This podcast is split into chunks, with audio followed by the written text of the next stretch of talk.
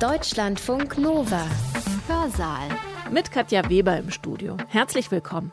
Von Framing hat vor 60 Jahren vermutlich noch niemand in Deutschland gesprochen.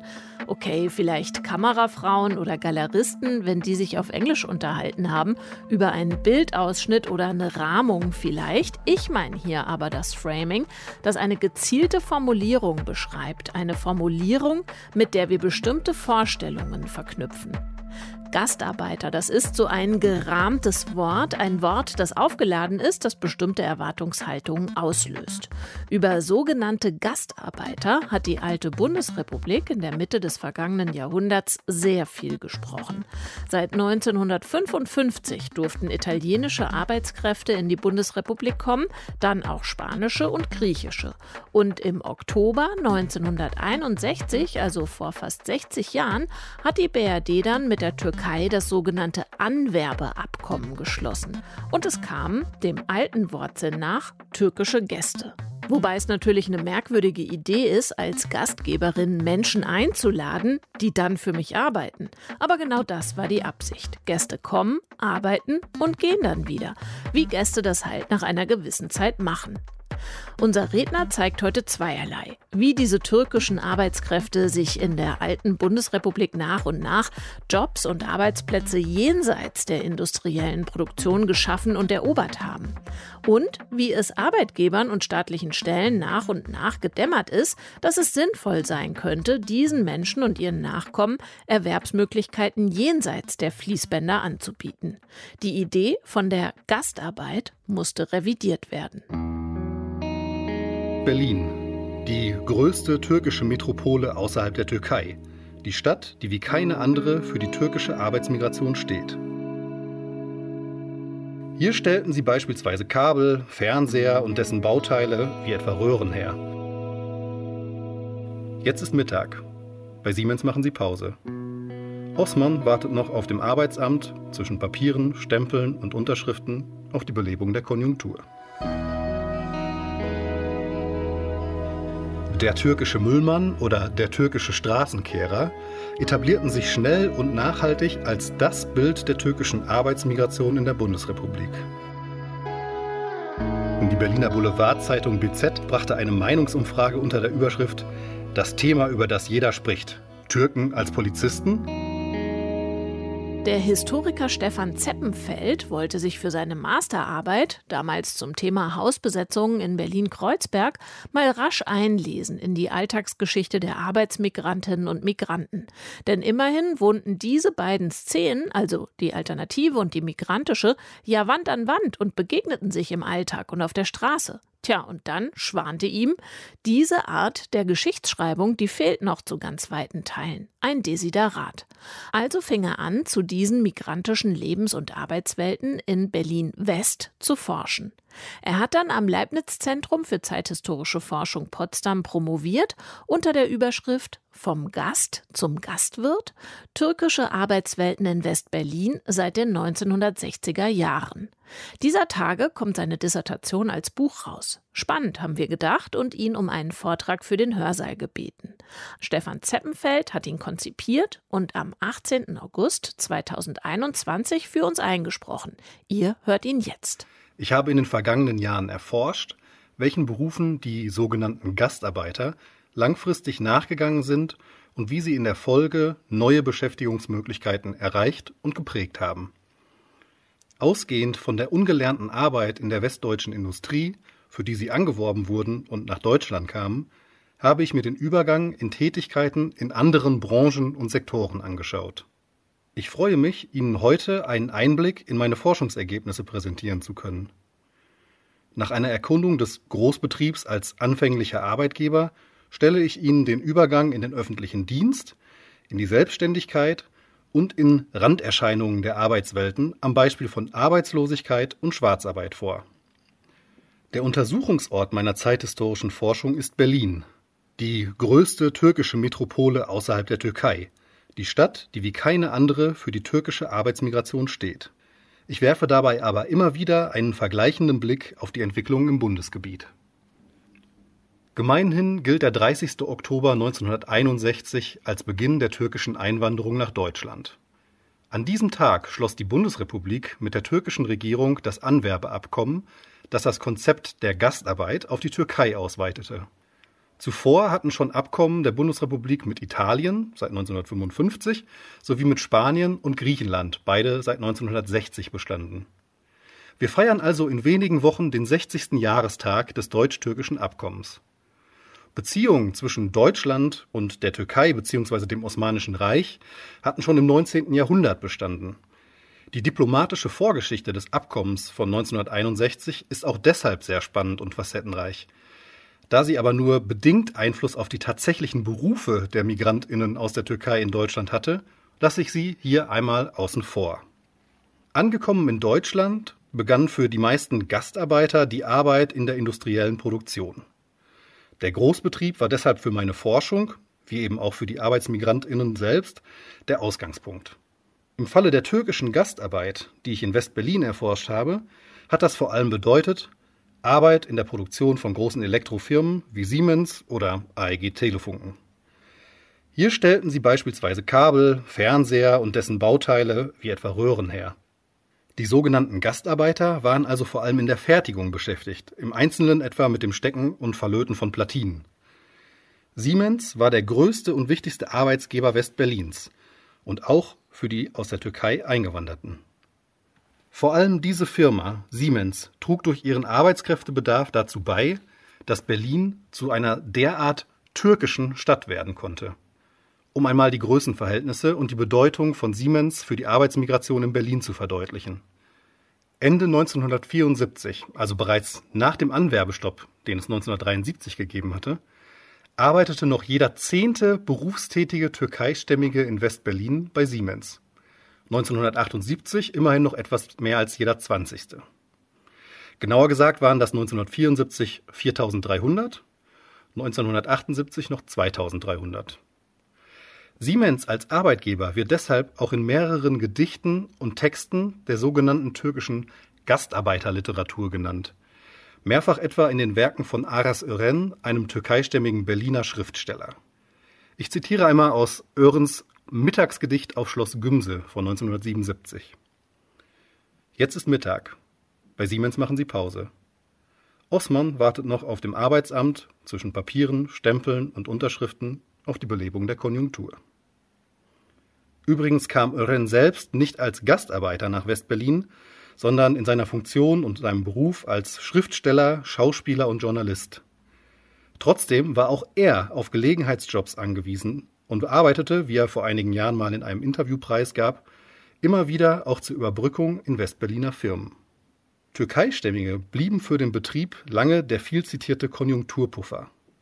Boomte die Wirtschaft, stellten die Betriebe Gastarbeiter vor allem für einfache Tätigkeiten ein. Kriselte die Wirtschaft, waren die Gastarbeiter die ersten, die den Betrieb verließen. Das galt besonders für die Frauen aus der Türkei, die in großer Zahl für die manuelle Fertigung in der Westberliner Elektroindustrie angeworben worden waren. Ihre Beschäftigungsmöglichkeiten hingen besonders stark von der Konjunktur ab. Gleichzeitig bemängelten die Personalabteilungen der großen Firmen immer wieder die hohe Fluktuation der ausländischen Arbeitskräfte sowie ihren Krankenstand und ihre Fehlzeiten. Denn die Handlungsspielräume, die die Unbeständigkeit des Jobs bei gleichzeitig hohem Personalbedarf der Industrie eröffneten, machten sich die Arbeitsmigrantinnen durchaus zu Nutzen. Die fluide und damit austauschbare Arbeit in den Firmen diente den Migrantinnen im Einzelnen als unproblematischer und nahezu jederzeit verfügbarer Notnagel, etwa wenn andere Beschäftigungen wegbrachen oder Familienangehörige einen Job für die Aufenthaltsgenehmigung nachweisen mussten. Bei Firmen wie Siemens, so scheint mir die kollektive Annahme gewesen zu sein, fand sich im Zweifel immer eine Beschäftigung zur Überbrückung. Im Fall von Aras Ören haben wir das eben schon gehört, doch es gab auch andere Beispiele. Ende der 1970er Jahre reiste etwa ein Lagerarbeiter in die Türkei, um dort ganz ordnungsgemäß seinen Wehrdienst zu leisten. Da er sich nicht vor dem Antritt um die Jobzusage des Arbeitgebers gekümmert hatte, die für eine Wiedereinreise nötig geworden war, reiste er mehrfach mit einem Touristenvisum nach Westberlin zurück und versuchte vergeblich, eine passende Stelle zu finden.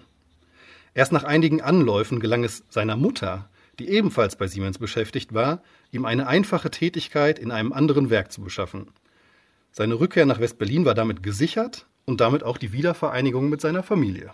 Erst um 1980 verfestigte sich bei Siemens Berlin der Gedanke, dass sich Menschen mit Migrationsgeschichte vor allem dann besser an den Betrieb binden lassen und für dauerhafte und verantwortungsvolle Aufgaben eignen würden, wenn ihnen Qualifizierungsangebote gemacht werden. Davon zeugt eine ganze Bandbreite von Förderprogrammen für zukünftige Führungspersonen mit Migrationsgeschichte, die in dieser Zeit ausgelobt wurden. Sie richteten sich aber vor allem an junge ausländische Mitarbeiterinnen, die nun immer häufiger Berliner Schulen mit Abschluss verließen und auch den Weg in den Betrieb fanden. Im Laufe der 1980er Jahre erhöhte sich merklich der Anteil von türkeistämmigen Jugendlichen, die als Kinder der Gastarbeiter nach Berlin gekommen waren und zwischenzeitlich erfolgreich eine Berliner Schule besucht hatten. Sie arbeiteten, anders als ihre Eltern, nicht mehr zwangsläufig ungelernt im Betrieb, sondern konnten eine ganz ordentliche Berufsausbildung beginnen, eine ganz formelle Berufsausbildung. Das bedeutete für die eingewanderten Generation der in den 1960er und 1970er Jahren selbst gekommenen Gastarbeiter jedoch, dass ihnen kaum eine Chance auf eine betriebliche Höherqualifikation zuteil geworden war. Aufgrund ihres Alters lohnte sich ein solches Investment in den Augen des Betriebs schlicht nicht mehr. Sie wurden so zu einer Art übersprungenen Generation von Arbeitskräften, die zu großen Teilen einfachen und austauschbaren Tätigkeiten nachgingen, etwa in der Fließbandproduktion und das bis zur Rente. Ihr Berufsleben war dementsprechend nicht von dauerhafter Beschäftigung geprägt, einem sogenannten Normalarbeitsverhältnis, sondern von körperlich anstrengender Arbeit, häufigen Arbeitsplatzwechseln und entsprechend zerklüfteten Erwerbsbiografien. Die Migrantinnen aus der Türkei fanden allerdings auch Beschäftigung in anderen Branchen, zum Beispiel im öffentlichen Dienst. Mit dem öffentlichen Dienst konnotieren wir ja gemeinhin Berufe wie Studienrätinnen, Ministerialbeamte oder Staatsanwälte. Berufe mit einer sicheren Berufsperspektive und einem hohen Maß an sozialem Renommee. Deshalb war auch für Menschen mit Einwanderungsgeschichte der öffentliche Dienst ein erstrebenswertes Berufsfeld. Doch die anfänglichen Beschäftigungsmöglichkeiten in diesem Sektor waren, wie auch die in der Industrie, einfach, körperlich anstrengend und schmutzbehaftet. Vor allem im Reinigungsgewerbe fassten sie Fuß. Der türkische Müllmann oder der türkische Straßenkehrer etablierten sich schnell und nachhaltig als das Bild der türkischen Arbeitsmigration in der Bundesrepublik. Zu Beginn der 1970er Jahre soll der Ausländeranteil bei der Münchner Müllabfuhr bei über 90 Prozent gelegen haben. Bundesweit war diese Verknüpfung aus Beruf und Beschäftigtengruppe verbrieft. Wenige Tage nach dem Anwerbestopp im November 1973 betitelte die Stuttgarter Zeitung ein Interview mit Heinz Klunker, das war der Vorsitzende der Gewerkschaft Öffentliche Dienste, Transport und Verkehr, kurz ÖTV, mit der Frage, Zitat, wer soll den Müll wegfahren? Zitat Ende. Die Langlebigkeit des Bilds vom migrantischen Müllmann ist umso erstaunlicher, da diese Berufsgruppe in absoluten Zahlen im Vergleich zu IndustriearbeiterInnen in der Produktion nicht so sehr ins Gewicht fiel. Während 1978 allein bei Siemens Berlin mit seinen 27.000 MitarbeiterInnen noch rund 3.800 AusländerInnen und davon mehr als 2.200 Türkeistämmige beschäftigt waren, waren es bei der Berliner Stadtreinigung BSR nur rund 265 AusländerInnen von ungefähr 5000 MitarbeiterInnen insgesamt. Bei der Berliner Verkehrsgesellschaft BVG kamen von knapp 500 ausländischen Arbeitskräften gut 300 aus der Türkei. Auch hier hatten sie vor allem Reinigungsberufe inne. Zum Busfahrer konnten sie nur unter besonderen Bedingungen aufsteigen. Zu diesen Bedingungen zählten etwa gute Deutschkenntnisse. Ich argumentiere, dass sich die Verbindung aus Arbeitsmigrant und Reinigungsberuf deshalb so hartnäckig halten konnte, weil sie das gesellschaftliche Bild der Gastarbeit bediente, also einfache Berufe, anstrengende Berufe, die die Deutschen selbst nicht erledigen wollten.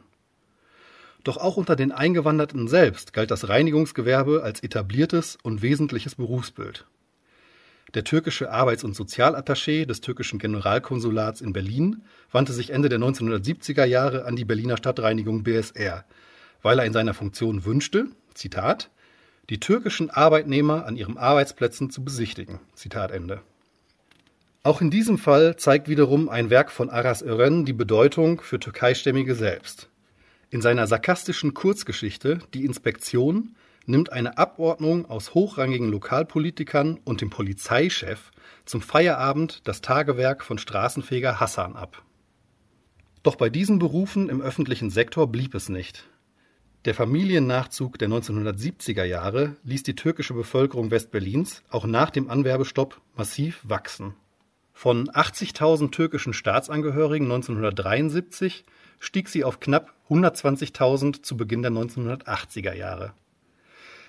Die ausländischen Kinder mit nur geringen Deutschkenntnissen, die so in die Bundesrepublik gekommen waren, machte eine Öffnung sozialer Berufe für türkeistämmige Erwachsene notwendig, nämlich die Einstellung von Lehrpersonal mit Türkischkenntnissen.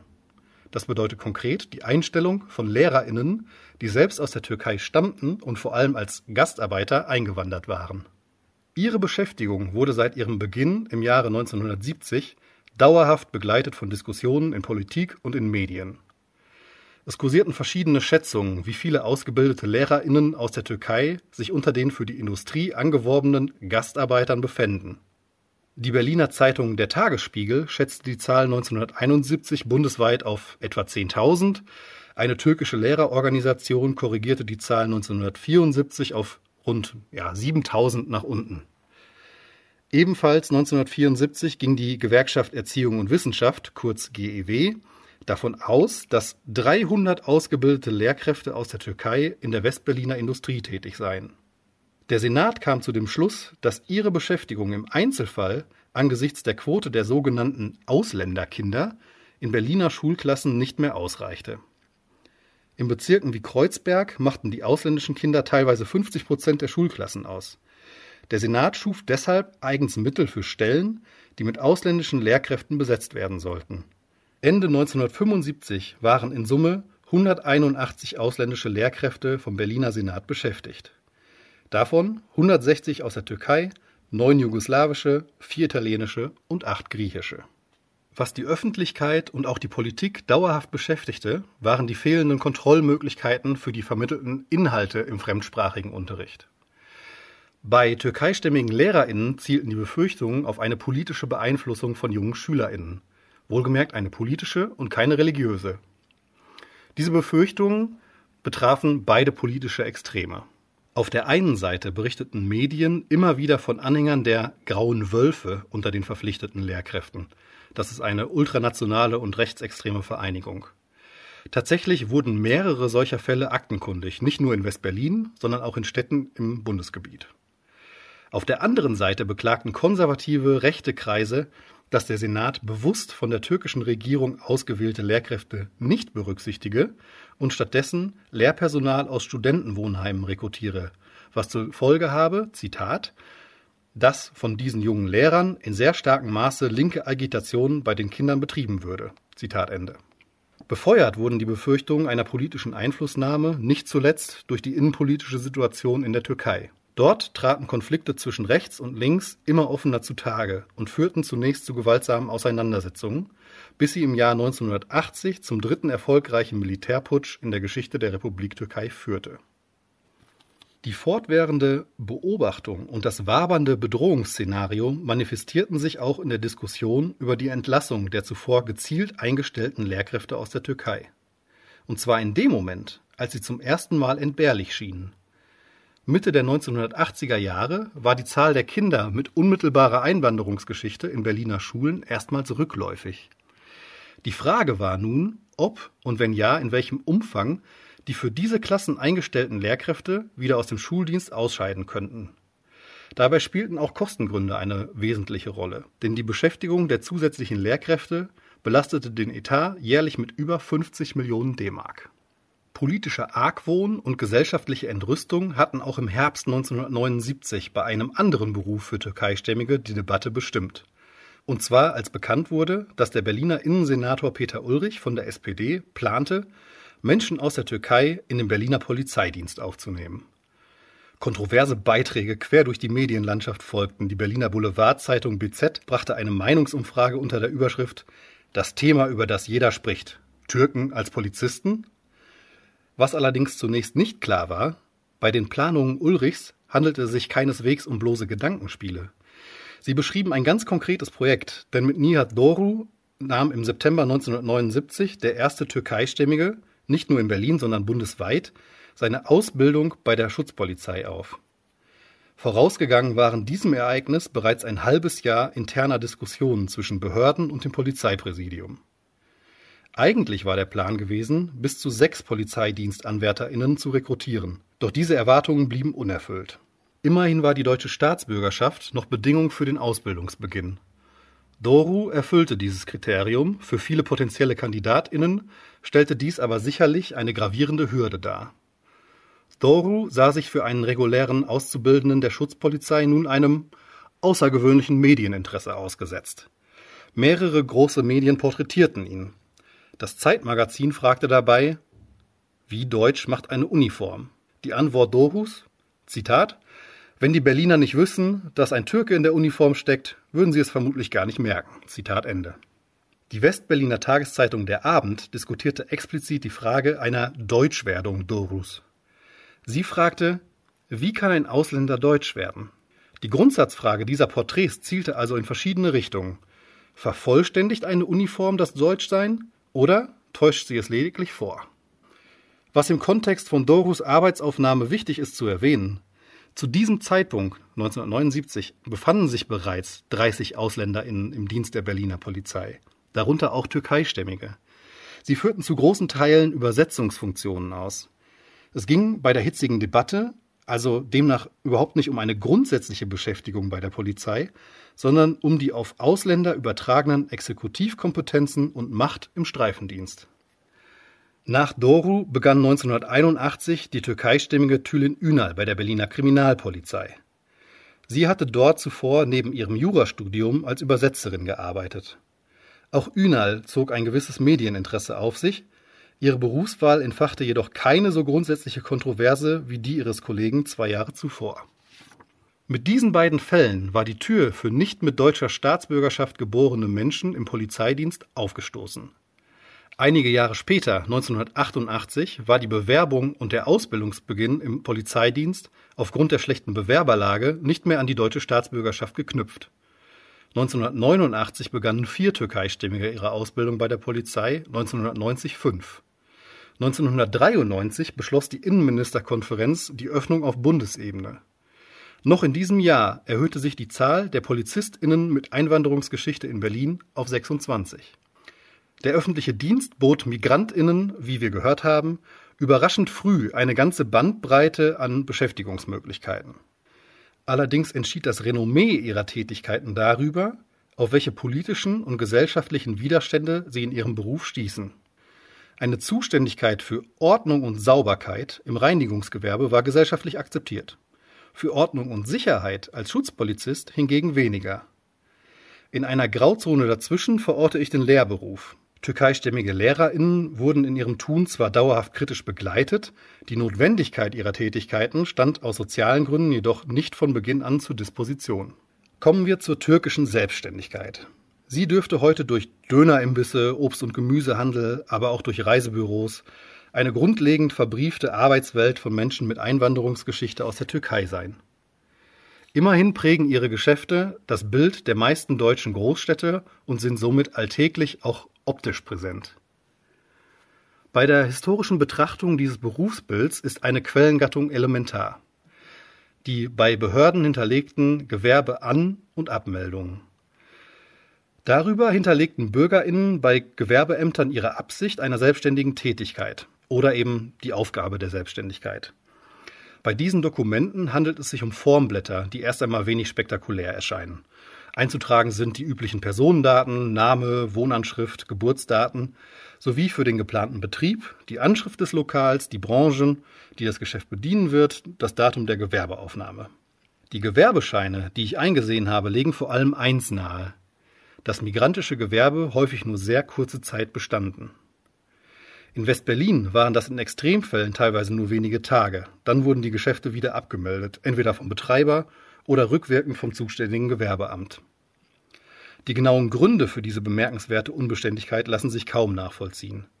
Hier haben wir aber einen Hinweis darauf, dass auch die Selbstständigkeit ein sehr dynamisches und fluides Berufsbild darstellte. Um diese Kurzlebigkeit bei der historischen Betrachtung nachvollziehbar zu machen, habe ich zwei Zugriffe verfolgt. Erster Zugriff. Ich konnte Bestände von Gewerbeanmeldungen ausfindig machen, die nicht etwa chronologisch oder nach Adressen sortiert waren, sondern den BetreiberInnen zugeordnet sind. Im Fall der türkischen Selbstständigkeit finden wir hier häufig die Akten von deutsch-türkeistämmigen Ehepaaren, die sehr umtriebig waren und oft zahlreiche Läden eröffneten. Diese Läden bestanden häufig zeitgleich und boten vielfältige Dienstleistungen an. Mehr noch, die Geschäfte lagen zum Teil verstreut über alle Bezirke Westberlins.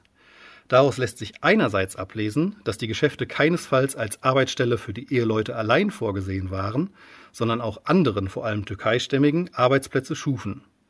Immerhin musste ein Mensch ohne deutsche Staatsangehörigkeit eine dauerhafte Aufenthaltsgenehmigung und eine auf Selbstständigkeit ausgeweitete Arbeitserlaubnis vorweisen können. Das war aber meist nur nach mehrjährigem Aufenthalt in der Bundesrepublik möglich.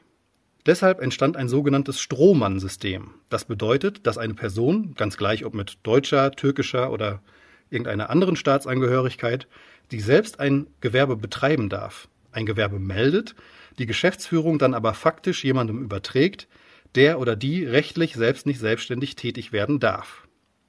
Für diese Gefälligkeit flossen in vielen Fällen auch monatliche Geldzahlungen. Andererseits lassen diese Aktenkonvolute nicht nur Rückschlüsse auf die Verfasstheit der Gewerbeausübung zu, sondern mit etwas Glück auch auf die persönlichen Lebenswege der Beteiligten. Ich mache das mal an einem Beispiel deutlich. Anfang der 1970er Jahre eröffnete eine 21-jährige Berlinerin eine Bierwirtschaft in der Kreuzberger Wiener Straße. Unabhängig davon betrieb ein 29-jähriger Türkeistämmiger sein Übersetzungsbüro ebenfalls in Kreuzberg und zog mit diesem Geschäft wenig später auch in die Wienerstraße, ins unmittelbare Nachbarhaus der Bierwirtschaft. Soweit, so unspektakulär. Aber beim nächsten Behördenkontakt einige Zeit später trugen beide den gleichen Nachnamen und wohnten in der gleichen Adresse. Offenbar also hatten die beiden in der Zwischenzeit geheiratet. Wir verlassen nun den Boden gesicherter wissenschaftlicher Aussagen, doch was passierte, lässt sich recht leicht vorstellen. Die beiden arbeiteten Tür an Tür, kamen in Kontakt, möglicherweise beim Feierabendbier des Übersetzers in ihrer Kneipe, und sie verliebten sich. Doch aus der Bekanntschaft ging nicht nur eine Ehe, sondern auch eine rege gemeinsame Gewerbetätigkeit hervor. Zwischen 1975 und 1982, also in sieben Jahren, meldete das Paar rund 25 Gewerbe in ganz unterschiedlichen Branchen an und auch ab. Das reichte von einem Kiosk über eine Schankwirtschaft bis hin zu Import-Export-Unternehmen. Die Ausläufer ihrer Selbstständigkeit lassen sich bis ins Jahr 1988 nachvollziehen. Was das Ehepaar selbst zu diesem Zeitpunkt beruflich machte, ist leider nicht überliefert. Doch auch hier zeigen die Akten, dass nicht nur das Paar selbst als Geschäftsführung aller Läden arbeitete und logisch und logistisch auch gar nicht arbeiten konnte, denn sie waren ja weit verstreut, sondern auf diese Weise auch Selbstständigkeiten für Verwandte und Bekannte schuf. Zweiter Zugriff. Ich konnte die schnelllebige Selbstständigkeit mit Kartierungen von Stadtteilen und Straßenzügen in West-Berlin abgleichen. Vor allem in Kreuzberg verzeichneten verschiedene Einzelpersonen und Institutionen immer wieder das Gewerbe in den Straßen. Die Motive für diese aufwendigen Erhebungen waren unterschiedlich gelagert. Allgemein ging es jedoch darum, die Situation des Einzelhandels zu beobachten. Denn Kreuzberg erlebte seit den 1960er Jahren einen Abschwung. Eigentlich zentral in der Mitte Berlins gelegen, war der Bezirk durch den Bau der Berliner Mauer 1961 in die Peripherie Westberlins gerutscht. Für die Kreuzberger Läden und Handwerksbetriebe bedeutete das einen eklatanten Rückgang der Laufkundschaft. Für die Kreuzberger Nachbarschaft hatte das wiederum zur Konsequenz, dass nach und nach der lokale Einzelhandel schließen musste und damit die Möglichkeit der alltäglichen Nahversorgung wegbrach. Beim Abgleich der etwa 15 Kartierungen aus dem Zeitraum zwischen 1970 und 1996 ergibt sich für den sogenannten Wrangelkiez eine besonders dichte Quellengrundlage. In diesem Kiez, im ganz abgelegenen östlichen Teil des Bezirks, war der Gewerberückgang besonders eklatant. Allein in den 1970er Jahren ging das Gewerbe um mindestens ein Drittel zurück. Gleichzeitig verdeutlichen die Kartierungen, dass die neu gegründeten Geschäfte von Migrantinnen eröffnet wurden. Damit veränderte sich auch das Dienstleistungsangebot. Die neuen Gewerbebranchen waren vergleichsweise einfach und ohne spezielles Know-how zu eröffnen. Einzug erhielten vor allem Imbisse, aber auch Lebensmittelhandel sowie Obst- und Gemüseläden, dazu auch einige Trödelläden. Andere Branchen, wie etwa Fleischereien, waren kaum noch existent. Das zeigt eindeutig, dass die Infrastruktur für die Alltagsbesorgungen in Kreuzberg ohne diese migrantischen Geschäfte noch prekärer gewesen wäre und sich das Leben in diesen Teilen der Stadt noch deutlich schwerer hätte gestalten lassen. Interessant ist das wiederum mit Blick auf das andere prägende Milieu Kreuzbergs, die Subkulturen von Alternativen, von Studierenden und der Hausbesetzerszene. Im Kleinen entwickelten sich so Berührungspunkte zwischen diesen so prägenden Bevölkerungsgruppen, also den türkeistämmigen und den Alternativen. Das bedeutet, dass Hausbesetzer ganz selbstverständlich beim örtlichen türkischen Gemüsehandel an der Ecke einkauften oder beim Dönerimbiss im Nachbarhaus aßen. Der Autor und Musiker Sven Regener schilderte das in seinem, sagen wir mal, quasi dokumentarischen Buch Wiener Straße von 2017 aus Sicht des fiktiven Kneipenbetreibers Erwin Kechele folgendermaßen. Zitat. Da kamen die Leute in seinen Laden und brachten sich das Bier selber mit, kauften die scheiß Dosen wahrscheinlich für eine Mark beim Türken die Straße runter, statt bei ihm 2,50 Mark für eine Flasche Becks zu zahlen. Das hasste Erwin. Die ganze Punkrock-Scheiße war ihm von Anfang an auf die Nerven gegangen. Tranken die Bier vom Türken in seinem Laden und hauten dann wieder ab. Und was war eigentlich mit den Leuten, die für ihn arbeiten? Warum taten sie nichts dagegen? Zitat Ende. Die alternativen Zugezogenen des Bezirks standen demnach in direktem Kontakt zu den türkeistämmigen Zugezogenen etwa im Verhältnis Kunde und Dienstleistung oder aber, wie gerade gehört, Wirt und Konkurrenz. Auch in tatsächlichen, historisch verbrieften Quellen können wir genau diese Überlappungen nachvollziehen. Und am Rande bemerkt, zwar ganz vereinzelt, aber auch türkeistämmige KreuzbergerInnen beteiligten sich 1980-81 an den berühmten Westberliner Hausbesetzungen. Teile dieser mehrere hundert Häuser umfassenden Bewegung gerieten immer wieder mit der Polizei aneinander beispielsweise bei Räumungen oder politischen Demonstrationen. Rufen wir uns noch einmal ins Gedächtnis, dass seit 1979 der erste türkeistämmige Schutzpolizist im Berliner Polizeidienst tätig war, war es theoretisch, theoretisch, das ist ganz wichtig, ich sage nicht, dass diese Konstellation tatsächlich stattgefunden hat, war es theoretisch möglich, dass sich bei diesen Auseinandersetzungen um 1980 türkeistämmige Hausbesetzerinnen und türkeistämmige Polizeibeamte hätten gegenüberstehen können. Bei den Erzählungen, und hier meine ich vor allem die Selbsterzählungen des alternativen Berlins, lohnt es sich deshalb, die historischen Nuancen auch auf der kleinsten Ebene zu untersuchen, um so neue Erkenntnisse über die postmigrantische Gesellschaft zu gewinnen. Kommen wir zu einer kurzen Betrachtung von arbeitsweltlichen Facetten jenseits des geregelten Beschäftigungsverhältnisses. Die Verbindung von Einwanderung und Arbeitslosigkeit ist ein geläufiges, politisch instrumentalisiertes Schreckensszenario, und wird seit Jahrzehnten konstant immer dann verwendet, wenn die Konjunktur schwächelt. In der Geschichte der Gastarbeit ist der Zusammenhang evident. Im Zuge der ersten kurzen wirtschaftlichen Krise des sogenannten Wirtschaftswunders 1967-68 sank die Ausländerbeschäftigung. Zahlreiche Gastarbeiter kehrten vorerst in ihre Heimatländer wie Italien und Spanien zurück.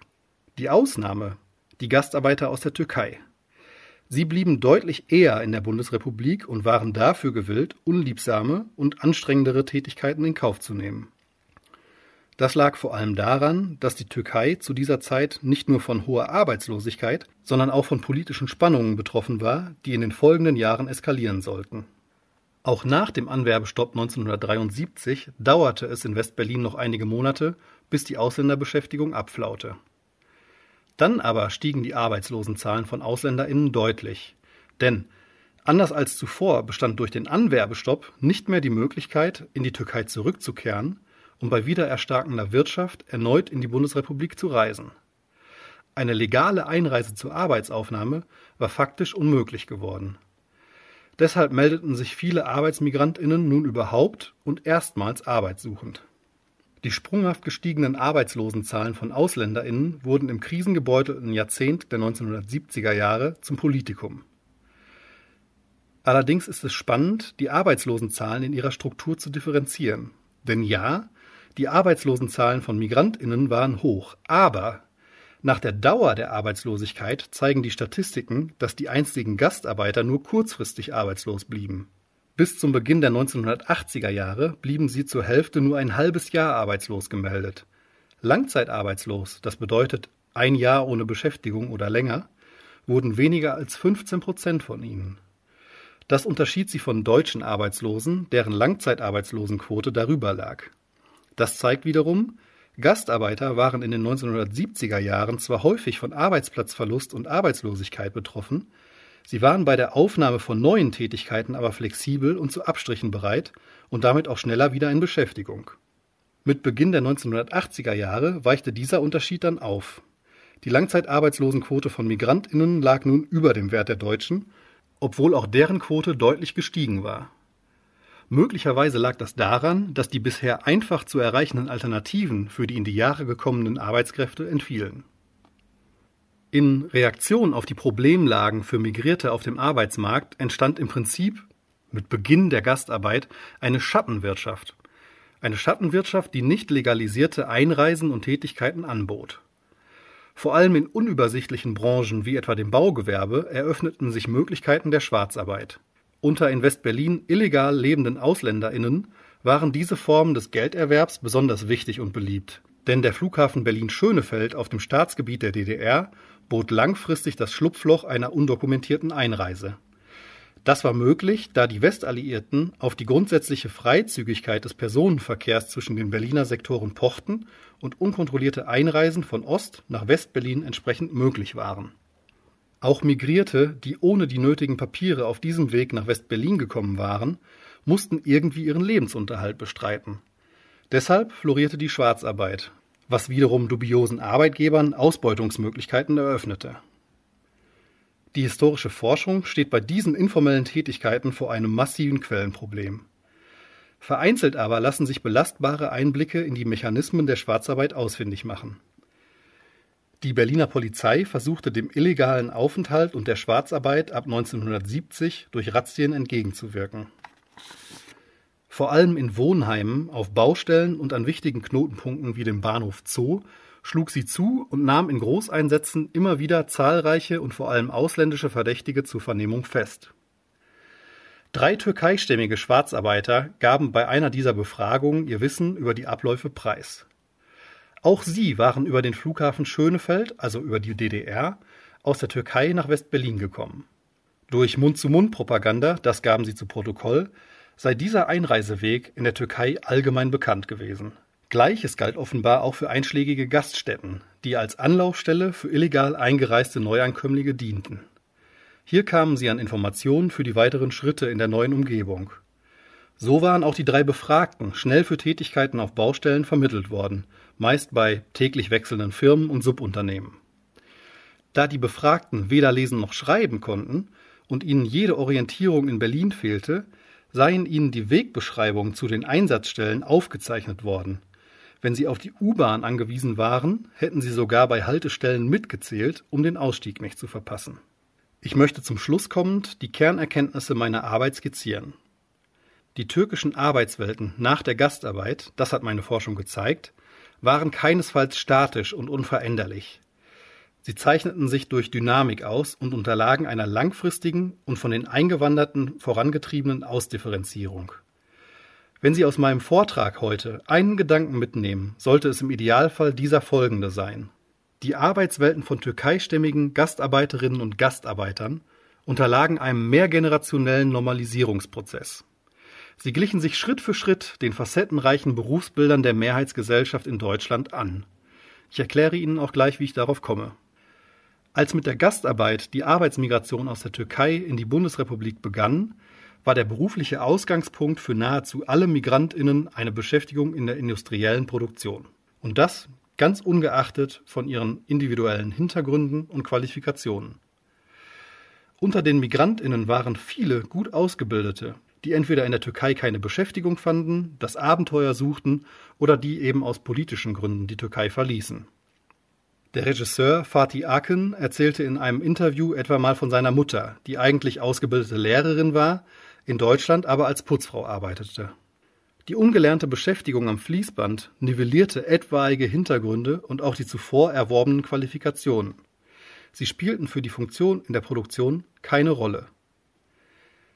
Von diesem Punkt aus sind zwei Entwicklungslinien zu unterscheiden.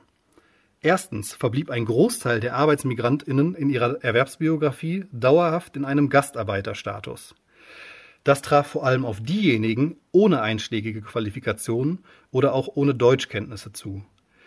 Sie gingen entsprechend dauerhaft einfachen, ungelernten und körperlich anstrengenden Tätigkeiten nach, die Deutsche nicht selbst ausüben wollten. Gleichzeitig galten sie der bundesdeutschen Gesellschaft als typisch für die türkische Arbeitsmigration. Diese Arbeitskräfte wechselten überdurchschnittlich häufig und immer wieder ihre Tätigkeiten und Arbeitgeber. Zweitens aber gelang es GastarbeiterInnen durchaus, die für sie von Wirtschaft und Politik vorgesehenen industriellen Arbeitswelten hinter sich zu lassen. Möglichkeiten eines Aufstiegs bot neben einer erfolgreichen Unternehmensgründung etwa auch der öffentliche Dienst. Wir haben das eben am Beispiel des schulischen Lehrpersonals gehört. Gleiches galt übrigens auch für Erziehungspersonal in Kitas oder für Pflegekräfte im Krankenhaus. Sie konnten ihre Posten in der Industrie durch Qualifikation verlassen. Damit unterschied sich ihre Berufsbiografie wesentlich von denen, die dauerhaft gleichmachenden und angelernten Tätigkeiten nachgingen. Solche anfangs noch ungewöhnlichen Karriereschritte machten natürlich nicht viele GastarbeiterInnen. Doch die Kinder und Enkel, die einige Jahre später zunehmend mit formellen bundesdeutschen Bildungsabschlüssen und nahezu muttersprachlichen Deutschkenntnissen auf Arbeitssuche gingen, verfügten bereits über andere Zugangsmöglichkeiten zum Arbeitsmarkt. Der Anteil Jugendlicher mit Einwanderungsgeschichte in der formellen Berufsausbildung stieg. Neben etwa dem Polizeiberuf erschlossen die ersten Türkeistämmigen bald auch einschlägige akademische Berufe. Auf deren besonderen Geschichte kann ich hier nur in aller Kürze eingehen. Die akademischen Arbeitswelten entwickelten sich merklich anders als die der Gastarbeit. Ob Menschen mit Uni-Abschluss ohne weiteres auch in Deutschland ihrem gelernten Beruf nachgehen konnten, hing von ihrer Profession ab. Ärztinnen etwa wanderten schon vor 1961 aus der Türkei in die Bundesrepublik aus und konnten auch ihrem Beruf weiterhin nachgehen. Türkeistämmige Anwältinnen hingegen gab es in merklicher Dichte erst ab Ende der 1980er Jahre. Denn sie mussten ja, um in der Bundesrepublik als Juristin anerkannt zu sein, ein einschlägiges und landesspezifisches Studium durchlaufen. Einen entsprechenden Wandel konnte ich im Übrigen auch an den Universitäten ausmachen. Während Studierende aus der Türkei in den 1960er Jahren an deutschen Hochschulen vor allem Ingenieurstudiengänge belegten, änderte sich das vorrangige Profil in der Folgezeit. In den späten 1980er Jahren zählten dann neben Jura auch Germanistik zu den beliebtesten Fächern unter Türkeistämmigen, was auf die Absicht hindeutet, dauerhaft beruflich in Deutschland tätig zu sein. Die türkischen Arbeitswelten waren also dynamisch. Sie näherten sich von meist einfachen Tätigkeiten in der Industrie Schritt für Schritt und über mehrere Generationen und Jahrzehnte hinweg dem deutschen Durchschnitt an. Dieser Entwicklung sind aber, und das ist meine letzte Bemerkung, bis heute Grenzen gesetzt, die maßgeblich von strukturellem Rassismus definiert werden. Soziale Experimente zeigen, dass Bewerbungsunterlagen bei exakt gleichem Profil, bei türkisch klingenden Bewerbernamen und vor allem bei Bewerberinnenfotos mit Kopftuch deutlich schlechtere Chancen haben, auch nur zu einem Vorstellungsgespräch eingeladen zu werden. Die Geschichte von Annäherung und Normalisierung liegt also bei weitem nicht in der Vergangenheit. Sagt Stefan Zeppenfeld am Ende seines Vortrages Vom Gast zum Gastwirt die Geschichte türkischer Arbeitswelten. Zeppenfeld wurde im Oktober 2020 am Leibniz-Zentrum für zeithistorische Forschung Potsdam zu genau diesem Thema promoviert. Seit Ende des vergangenen Jahres arbeitet er für die Friedrich-Ebert-Stiftung an einem Interviewprojekt zu Gewerkschaften und Demokratie in der Bundesrepublik. Seinen Vortrag hat er am 18. August 2021 extra für uns hier im Hörsaal gehalten. Falls ihr mehr wissen wollt zur Berliner Stadtgeschichte, zur deutschen Geschichte ganz allgemein oder aber zu allen möglichen anderen Wissensgebieten, in unserem Hörsaalarchiv warten raue Mengen weiterer Vorträge auf euch. Katja Weber sagt, vielen Dank für euer Interesse und bis bald im Hörsaal.